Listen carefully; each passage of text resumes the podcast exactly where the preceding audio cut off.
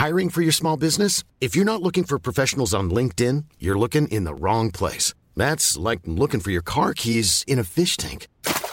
LinkedIn helps you hire professionals you can't find anywhere else, even those who aren't actively searching for a new job but might be open to the perfect role. In a given month, over 70% of LinkedIn users don't even visit other leading job sites. So start looking in the right place. With LinkedIn, you can hire professionals like a professional. Post your free job on linkedin.com/people slash people today.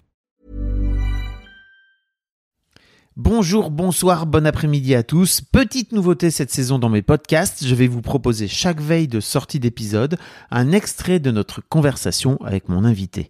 En espérant que ça puisse vous donner envie de découvrir l'épisode complet demain, je vous souhaite une belle écoute et je vous dis j'espère à demain. Le premier mois, c'est qu'il respire bien, parce que déjà la première année, il était tellement fragile au niveau des poumons, fallait le garder à la maison. Donc la première année, c'est euh, qu'il aille bien, qu'il soit pas, qu'il ne retourne pas à l'hôpital en urgence ou des choses comme ça. Enfin, c'était vraiment sa santé avant tout. Ouais. Le reste, euh, on n'est pas là pour chercher à savoir euh, il tient bien la tête, il tient pas la tête. Ça c'est après. hein. Oui. Et donc en fait, on se rend compte petit à petit que Alexandre n'arrive pas à faire les choses, qu'il peut pas bien tenir sa tête, qu'il n'arrive pas à tenir bien assis, euh, qu'il se fait pas du quatre pattes. Et euh, plus il grandit, plus euh, plus euh, bah, les choses euh, n'arrivent pas. Et on dit maintenant, vaut mieux passer au fauteuil roulant parce que la poussette adaptée, là, il est grand maintenant. Il faut passer au fauteuil.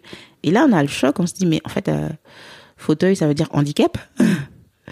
Et à l'époque, on parlait pas de handicap, on disait pas le mot handicap, on n'osait pas. Moi, je n'osais pas dire le mot handicap parce que dire le mot handicap, c'est accepter le handicap. Tu veux dire quand tu disais on, tu parlais de tu parlais de, De toi, moi et de dans mon votre mari, et de hein. votre mari, OK. Voilà. C'est, euh, on va pas dire euh, notre fils est handicapé parce que dire qu'il est handicapé, c'est accepter qu'il va jamais marcher, qu'il va jamais euh, utiliser ses mains ou des choses comme ça. Et donc petit Ça- à petit, C'est on a- arrivé à quel âge ça à peu près? Euh, à partir de l'âge de 4 ans, euh, on a dû passer en fauteuil roulant parce que la poussette, euh, parce qu'il y a des poussettes adaptées euh, qui existent. La poussette adaptée n'était plus adaptée. Donc il fallait passer en fauteuil pour qu'il soit plus à l'aise. euh, voilà. Et là, on se rend compte que non, euh, notre fils ne va pas marcher.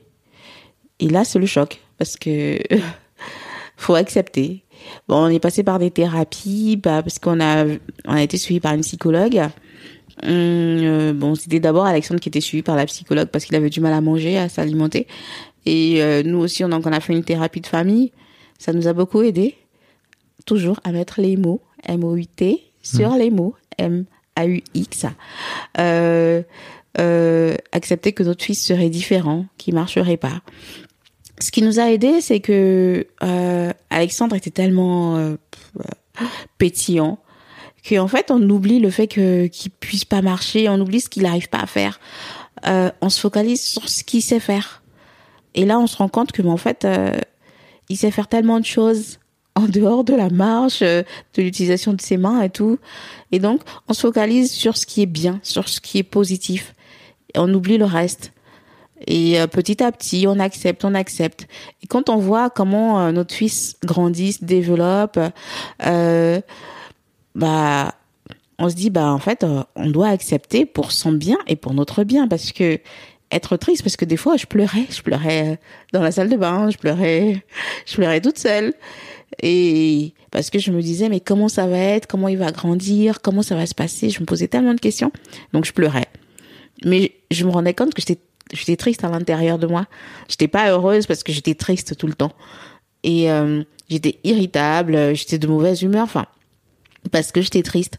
Et pour mon bien-être, non, c'était pas possible.